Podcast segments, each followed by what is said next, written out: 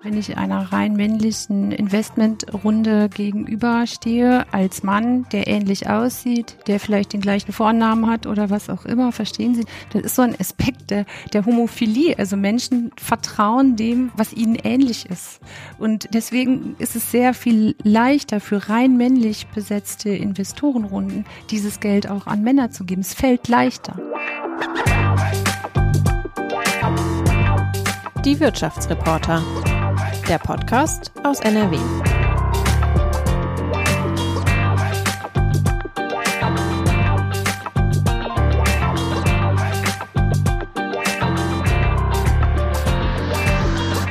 Guten Tag, liebe Hörerinnen und Hörer. Ich begrüße Sie zu einer neuen Ausgabe unseres Podcasts Die Wirtschaftsreporter. 2024 hat mit einer schlechten Nachricht begonnen. Im letzten Jahr wurden in Deutschland weniger Unternehmen gegründet. Der Negativtrend machte sich auch in Nordrhein-Westfalen bemerkbar. Dabei sind Start-ups nicht mehr wegzudenken, wenn es darum geht, digitale Geschäftsmodelle zu entwickeln oder die Industrie beim Abschied von Kohle und Gas zu unterstützen. Dass weniger Start-ups gegründet werden, dürfte auch Britta Dombrove mit Sorge erfüllen.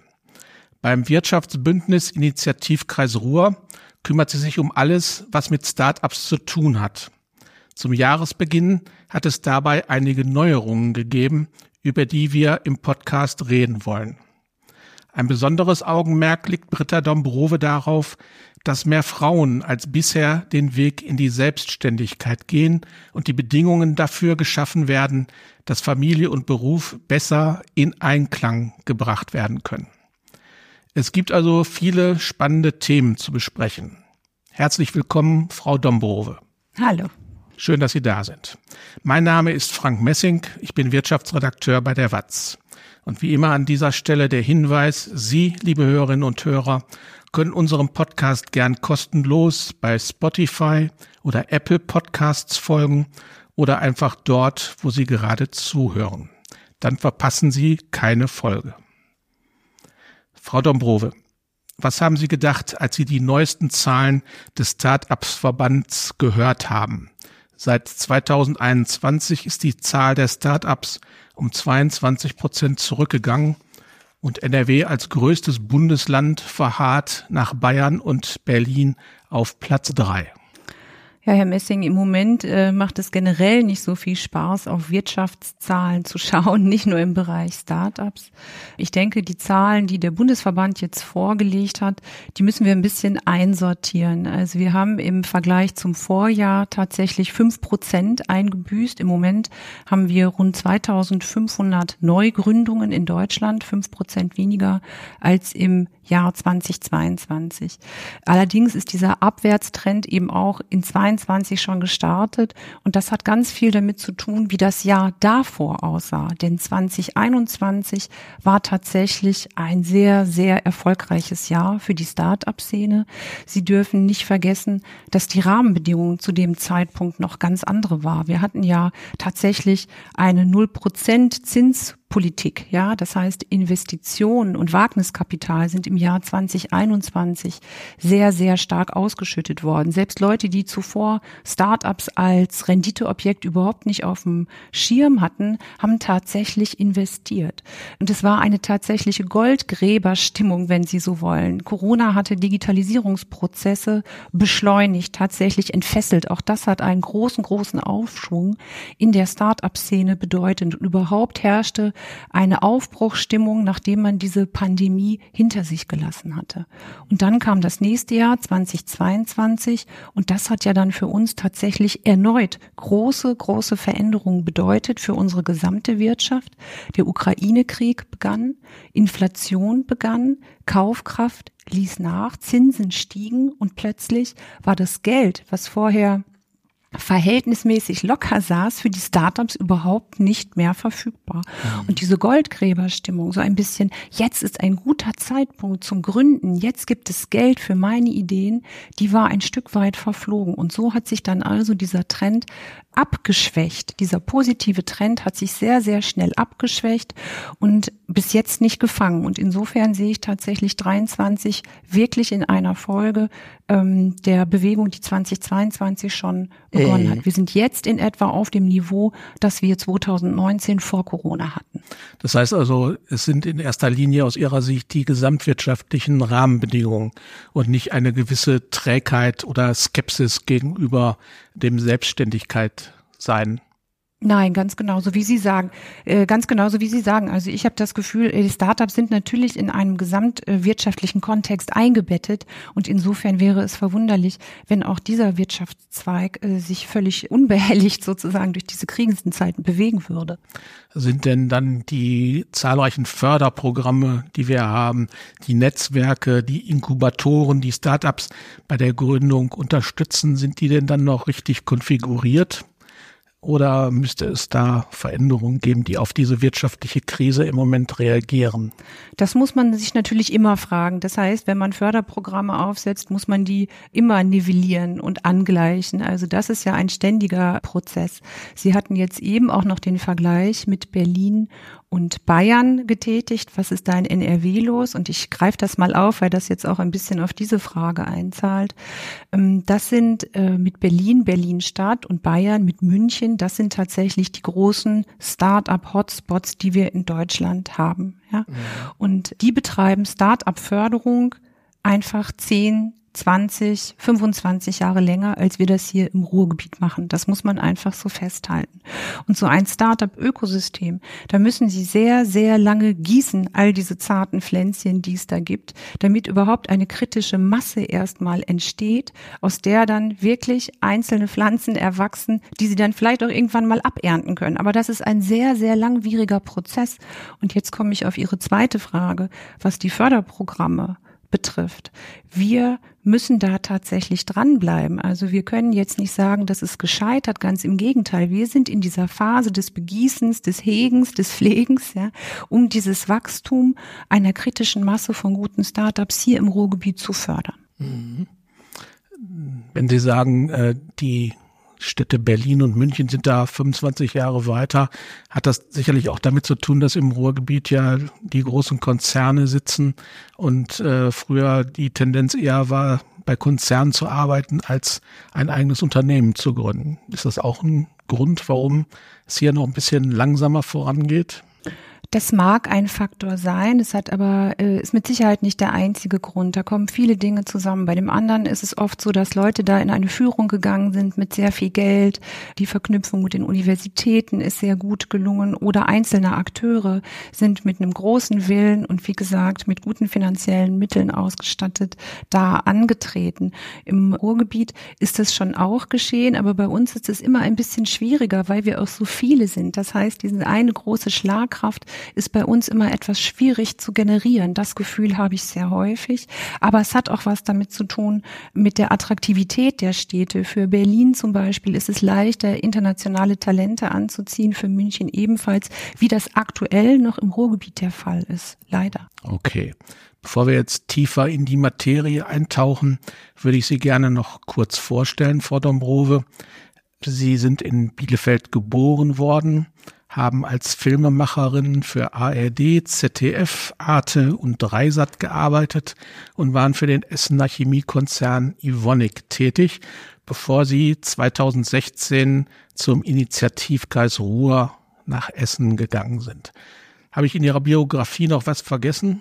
Ja, ja, ich bin eigentlich Kunsthistorikerin. Ah. also all diese, okay. all diese Stationen meines Lebens werfen natürlich die Frage auf, warum ich hier bei Ihnen jetzt im Wirtschaftspodcast sitze. Aber wie das Leben so spielt, ist das äh, tatsächlich so gekommen. Also ich bin eigentlich Kunsthistorikerin und bin dann aber zum Fernsehen gegangen und äh, habe mich aber immer schon für Journalismus interessiert, habe auch tatsächlich ein journalistisches Volontariat parallel zur Promotion gemacht und bin dann zu Evonik gegangen, weil mich Unternehmenskommunikation interessierte. Das war etwas, was ich zuvor noch nicht gemacht hatte. Und über die Evonik bin ich dann eigentlich zum Initiativkreis gekommen. Okay. Initiativkreis Ruhr, das muss man erklären. Darum würde ich Sie jetzt mal bitten, dass Sie unseren Hörerinnen und Hörern kurz nahebringen, was der Initiativkreis Ruhr ist und was er tut. Der Initiativkreis Ruhr ist eines der stärksten Wirtschafts-, regionalen Wirtschaftsbündnisse, das wir in Deutschland haben.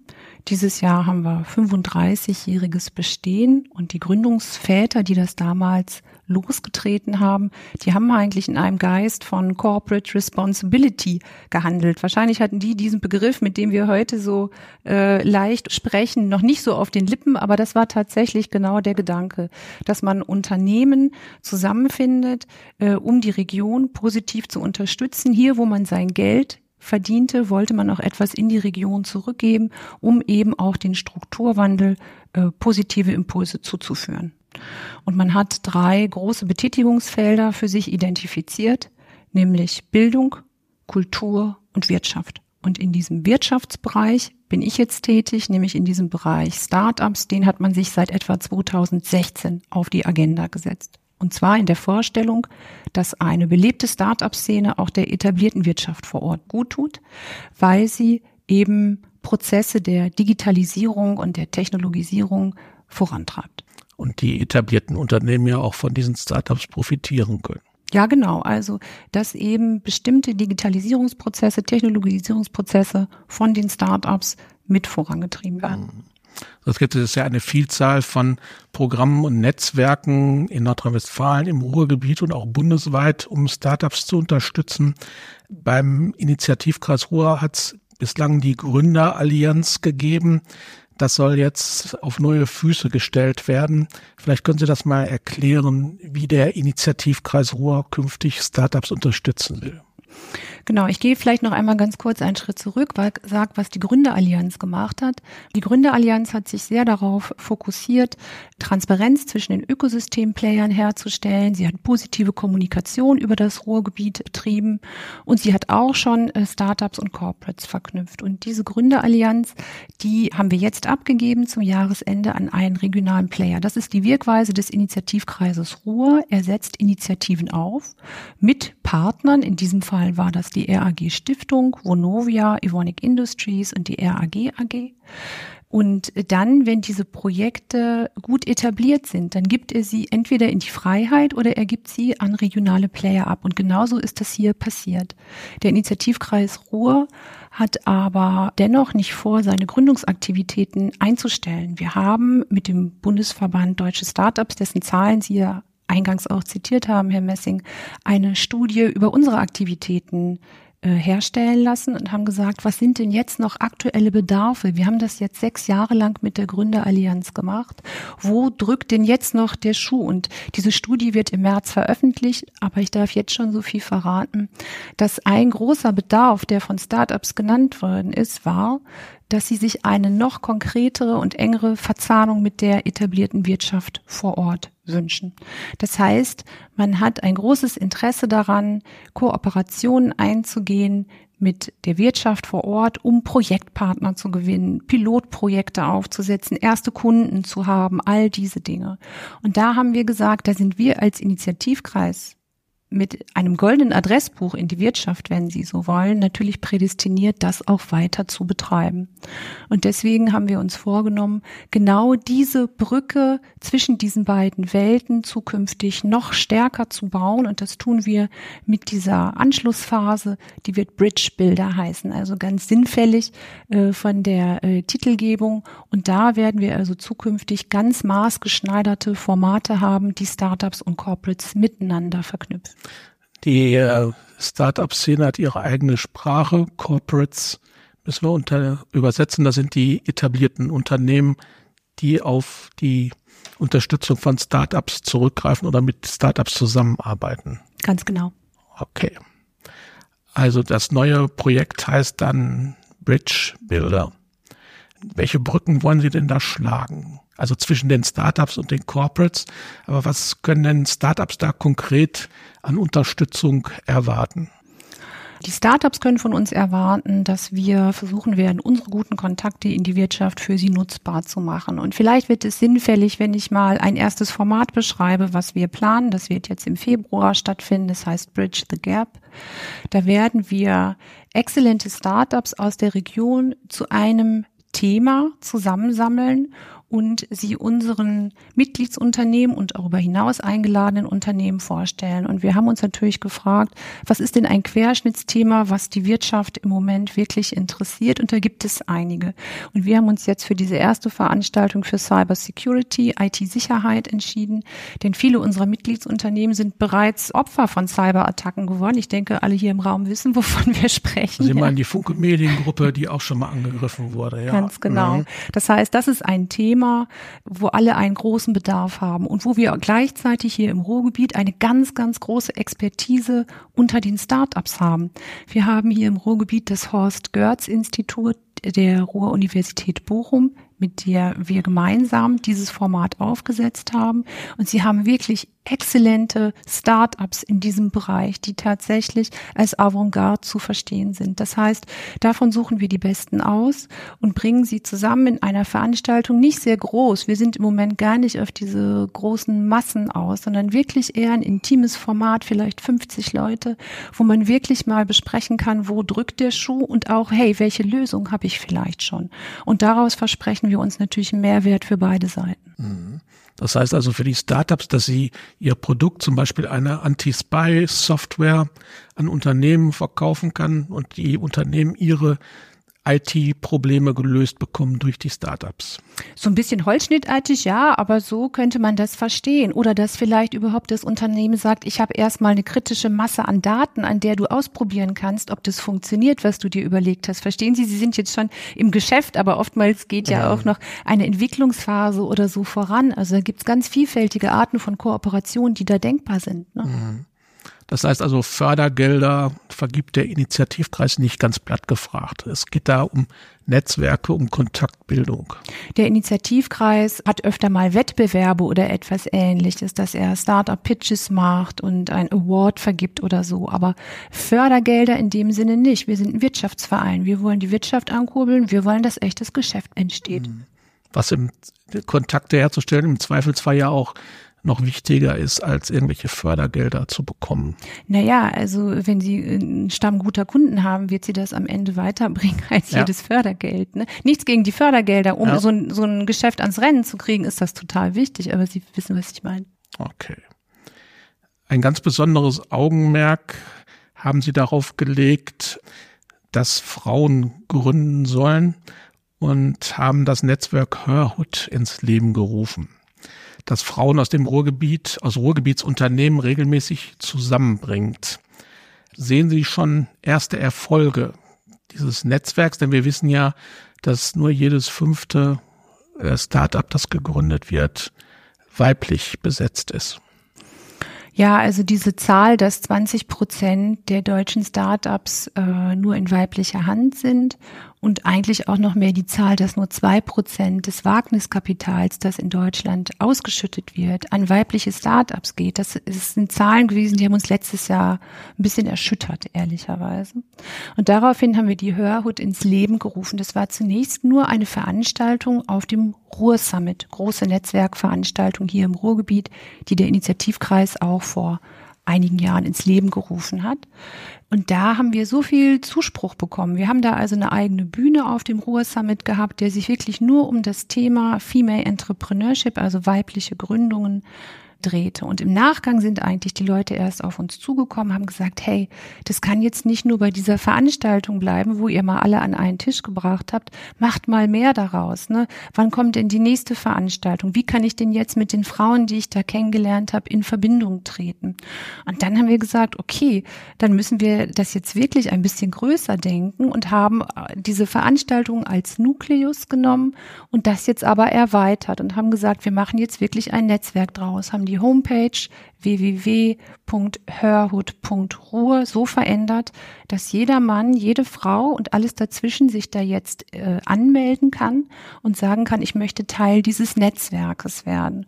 Und unsere Charta ist sozusagen, jeder, der sich in dieses Netzwerk einträgt, ist mit seiner Expertise, steht dir zur Verfügung für alle Fragen, die aus dem Netzwerk kommen und wird helfen, so er kann oder so sie kann. Ja, das ist so ein bisschen das, was sich daraus entwickelt hat. Und auch Veranstaltungen, die wir jetzt rund ums Jahr machen mit Herhood Moves das und Herhood Talks sind also verschiedene Veranstaltungsreihen noch umgesetzt, sodass man nicht nur diese eine große Veranstaltung hat, wo diese Themen platziert wird, sondern einen regelmäßigen Austausch. Mhm. Und wir werden jetzt auch in diesem Jahr am 28.05. auf dem Ruhr Summit wieder mit der Herhood vertreten sein. Mhm sagen, da kann man sich registrieren auf dieser Homepage ja. von, von Hörhaut. Wie viele Menschen machen denn da schon mit? Können Sie uns das sagen? Also aktuell, wir haben jetzt erstmal die Leute, die aus der Vergangenheit, also aus der letzten Veranstaltung dabei gewesen sind, da aufgenommen. Ich habe jetzt die ganz aktuellen Zahlen nicht präsent, aber es sind einige hundert, die sich da jetzt eben anmelden. So, und da sind dann äh, Frauen, die in Ruhrgebietsunternehmen tätig sind, da Führungskräfte. Sind da auch Männer dann äh, aktiv? Es ist bisher sehr frauenlastig, aber Männer sind äh, herzlich willkommen und es sind Gründerinnen natürlich, es sind aber auch viele Unterstützerinnen äh, aus dem Ökosystem, also Leute von IHKs, von Acceleratoren, von Start-up-Programmen, solche Leute von den Universitäten und es sind aber natürlich auch äh, Frauen aus dem Wirtschaftsbereich von Corporates und so dabei. Mhm. Und das ist es ja gerade. Es muss ja die Mischung haben. Ne? Also ich, wenn ich eine juristische Frage habe, ist es ja gut, wenn ich dort eine Rechtsanwältin äh, finde, die sich vielleicht auskennt. Ne? Oder wenn ich eine Frage zur Förderlandschaft habe, ist es natürlich gut, wenn ich jemanden dort finden kann, der sich mit solchen Dingen auskennt. Ne? Oder wenn ich aber äh, einen Austausch unter den Gründerinnen brauche, wenn ich sage, hey, ich stehe gerade an dem dem Punkt, ich muss jetzt Leute einstellen, ich weiß gar nicht genau, wie ich das so angehen soll, ist natürlich auch toll, wenn ich da jemanden habe, der das alles schon einmal gemacht hat. Okay. Sie haben gerade eine Zahl genannt, die auch mich überrascht hat. Die kannte ich noch nicht, nämlich dass nur zwei Prozent des Wagniskapitals in Startups geflossen sind, äh, die von Frauen äh, geführt werden. Was bedeutet das? Das bedeutet, dass äh, weibliche Startups weniger Geld zur Verfügung haben, um zu wachsen. Das heißt, sie können weniger Leute anstellen, sie können, sie können nicht größer werden. Das heißt, sie haben deutlich schlechtere Rahmenbedingungen weil die Fonds, äh, die Wagniskapital zur Verfügung stellen, männlich sind und den Frauen misstrauen oder wo, woran liegt diese Unwucht? Ein Stück weit ist das so. Das ist ein Phänomen, das uns sehr häufig begegnet. Also wenn ich einer rein männlichen Investmentrunde gegenüberstehe, als Mann, der ähnlich aussieht, der vielleicht den gleichen Vornamen hat oder was auch immer, verstehen Sie, dann setzt so ein, äh, das ist so ein Aspekt der, der Homophilie. Also Menschen vertrauen dem, was sie, was ihnen ähnlich ist. Das ist einfach so und das schätzen sie und das finden sie gut und deswegen ist es sehr viel leichter für rein männlich besetzte Investorenrunden, dieses Geld auch an Männer zu geben. Es fällt leichter. Ja, und das passiert dann eben auch. Das heißt, solange diese Runden nicht homogener werden, wird sich wahrscheinlich auch diese, äh, diese Auszahlungspraxis nicht groß ändern. Mhm.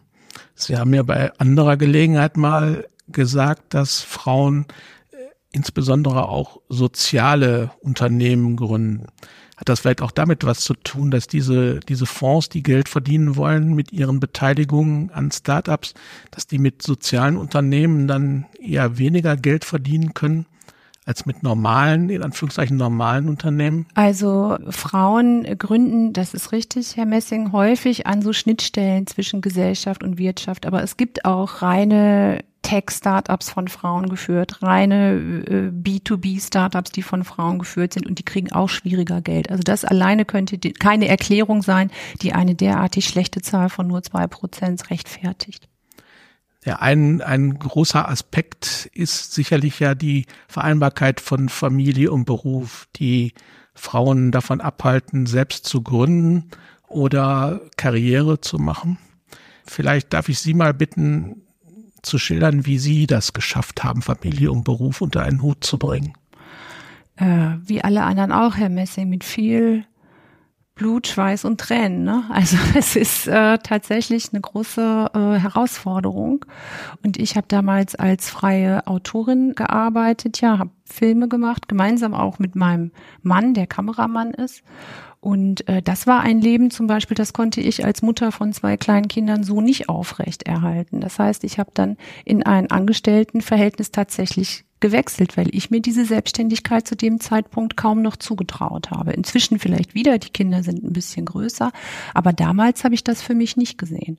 Und immer noch, selbst als Angestellte, ist es ein ständiges Jonglieren, wenn man also keine Oma oder Opa hat, der einem noch was abnimmt und äh, auf solche äh, Sachen nicht zurückgreifen kann, äh, dann ist es ein ganz, ganz großes Jonglieren nach wie vor, jeden Tag, jede Woche. Also das Betreuungsproblem ist das größte. Ja, ich finde schon Betreuung, aber auch ähm, ja, also doch, das Betreuungsproblem ist das größte, aber auch einfach, ich glaube, ich kenne auch viele Frauen, die gar nicht Mütter sind, die trotzdem dieses Problem der Vereinbarkeit von Beruf und Familie haben, weil sie auch andere Teile der Familie viel, viel stärker eigentlich bespielen, als das oftmals die Männer tun. Ob das jetzt die Eltern sind, die älter werden, ja, ja? oder ob das der missratene Neffe oder die kranke Schwägerin ist, was auch immer. Ich sehe, dass Frauen den Großteil dieser Arbeit leisten und das hält hält auch Nichtmütter oftmals davon zurück, voll berufstätig zu sein. Das ist schon schwer.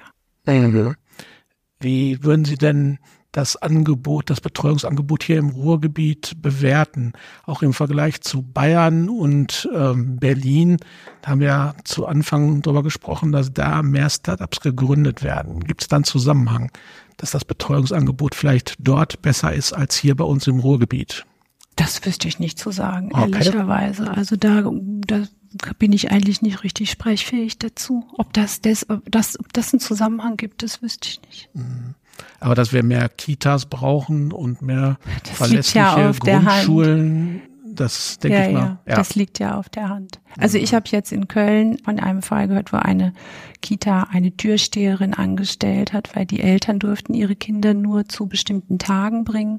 Und in der Verzweiflung haben die versucht, die Kinder auch zu anderen Tagen dahin zu bringen, damit sie arbeiten gehen konnten. Und da braucht es also Türsteher, die dann kontrollierten, ob das Kind wirklich in der Kita an dem Tag abgegeben werden kann oder nicht. Und ich finde, das sind Zustände in einem Land wie Deutschland da das macht mich sprachlos. Ich nehme an, Ihr Arbeitgeber, der Initiativkreis Ruhr, der kann Ihnen da ganz gute Bedingungen bieten, um sich dann auch mal um Ihre Kinder zu kümmern, wenn es denn nötig ist, um Ihren Mann oder um Ihre Eltern. Ja, ähm, natürlich. Also ich habe ich hab tatsächlich, und da hat auch Corona viel bewegt, äh, natürlich was Homeoffice angeht. Das hat es für Leute, die den Luxus haben, dass sie so etwas nutzen können wie Homeoffice. Das trifft ja, weiß Gott, nicht für alle Berufe zu. Das hat es für mich leichter gemacht. Mhm. Sie haben ja jetzt als Initiativkreis dann auch viel, viele Kontakte zu anderen Unternehmen. Wie ist denn da Ihr Eindruck? Haben die da ausreichend darauf reagiert, auf diese Betreuungsfragen? Also ich glaube, äh, dass die Wirtschaft äh, sich zukünftig noch stärker um diese Themen Vereinbarkeit von Beruf und Familie wird kümmern müssen. Einfach auch aus Eigennutz. Also vor dem Hintergrund des Fachkräftemangels können wir es uns ja gar nicht erlauben, so viele Frauen nicht in die Arbeit oder nicht in die volle Arbeit zu bringen. Also ich denke, dass die Wirtschaft da natürlich auch wie wir alle auch als Gesellschaft aufgefordert sind, wirklich an den Stellschrauben nochmal kräftig zu drehen, damit die Frauen auch vernünftig arbeiten können. Mhm. Mobiles Arbeiten ist da ja sicherlich schon ein wertvolles Instrument. Ja, mobiles Arbeiten ist mit Sicherheit ein, ein gutes Instrument, aber auch äh, die Überlegung, ob man nicht bestimmte Führungspositionen auch teilen kann, ja, damit also Frauen auch in Führung gehen können und Role Models sein können, auch selbst wenn sie nicht voll arbeiten. Solche Dinge sind mit Sicherheit äh, zu überdenken. Mhm. Jetzt ist die Betreuung das eine, Vorbilder das andere. In der Startup-Szene werden ja immer große Vorbilder gezeigt, an denen man sich orientieren kann.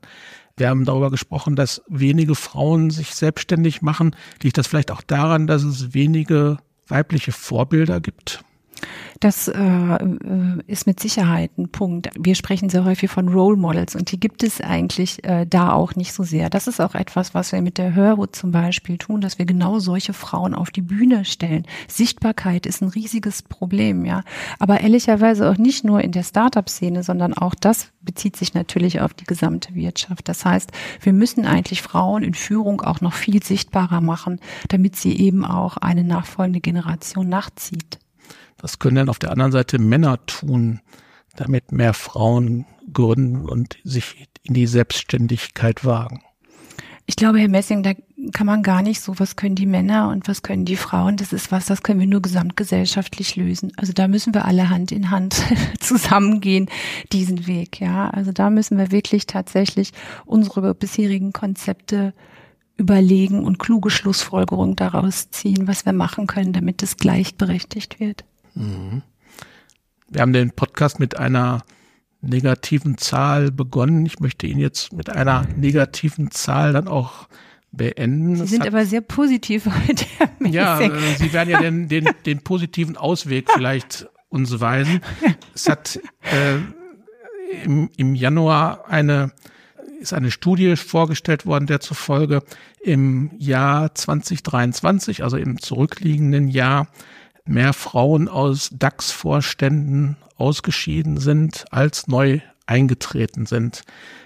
Das hatte ja eine gute Entwicklung genommen, dass in den 40 Top-Unternehmen Deutschlands, die an der Börse notiert sind, mehr Frauen in Führungspositionen gekommen sind. Jetzt gibt es da einen Rückschlag. Was läuft da schief, dass das jetzt wieder in die andere Richtung geht? Die Gründe sind ganz ähnlich wie die, die wir eben auch schon äh, besprochen haben. Ne? Also ich glaube, dass es ganz wichtig ist, Frauen auch in den unteren Ebenen und auf den mittleren Entscheidungsebenen schon viel stärker einzubinden, damit überhaupt oben eine kritische Masse ankommt, aus der man auswählen kann. Das heißt, äh, wir brauchen vorher eigentlich schon die Frauen in dem Mittelbau und auf allen Etagen dazwischen müsste es eigentlich schon paritätisch besetzt sein, damit überhaupt mehr Frauen in diese Positionen kommen, aus denen wir dann wählen können. Ne? Mhm. Und ich bin ganz, ganz froh, dass der Initiativkreis auch hier eine Initiative aufgesetzt hat, nämlich den Hörsummit, wo nämlich genau diese Entscheidungsebene auch aus dem Mittel Mittelfeld angesprochen werden aus der Wirtschaft, wo Frauen sich vernetzen können. Das ist eine einmal jährlich stattfindende Veranstaltung, wo wir die weibliche Führungsriege unserer Mitgliedsunternehmen einladen und auch da wieder starke Frauen auf die Bühne stellen, virulente Themen diskutieren, Netzwerke schaffen. Weil es ist so, Männer ziehen Männer nach und Frauen ziehen Frauen nach. Das ist wirklich einfach so. Und deswegen muss man schauen, dass man das gesamte Unternehmen eigentlich in diesem Sinne aufstellt. Mhm. Den Ansatz finde ich, finde ich sehr inspirierend, den Sie da gerade genannt haben, dass man auch schon auf den Ebenen unter Geschäftsführung, Vorstand darauf achten muss, dass genügend Frauen in, Position, in Führungspositionen kommen. Muss da auch der Gesetzgeber ran, so wie er das bei Aufsichtsräten und DAX-Vorständen gemacht hat? Oder meinen Sie, das geht auch auf freiwilliger Basis? Naja, also offenbar können wir uns ja nicht auf eine rein freiwillige Basis verlassen, sonst würden wir ja jetzt nicht dastehen, wo wir sind. Okay, da würden Sie sich dann also mehr Regulatorik wünschen. Ich bin eher eine Fürsprecherin dafür. Ich halte das für eine Brückentechnologie. Ich sage es ganz ehrlich, ich bin eigentlich nicht so eine Freundin von solchen Vorschriften, aber aktuell ist es anscheinend anders noch nicht möglich. Mhm blicken wir abschließend mal in die, in die Zukunft. Glauben Sie, dass es äh, einen Durchbruch geben wird, was weibliche Startups angeht und Frauen in Führungspositionen? Sind Sie da optimistisch? Also Sie meinen, ob so ein Gender Gap generell geschlossen äh, werden genau. kann? Ja, es ist ja ausgerechnet worden. Es dauert noch 125 Jahre, wenn es in dem okay. Tempo weitergeht, wie wir uns aktuell bewegen. Ne? Also da gibt es ja tatsächlich äh, Studien dazu. Und wir äh, versuchen jetzt eben alles, dass es vielleicht ein bisschen schneller geht.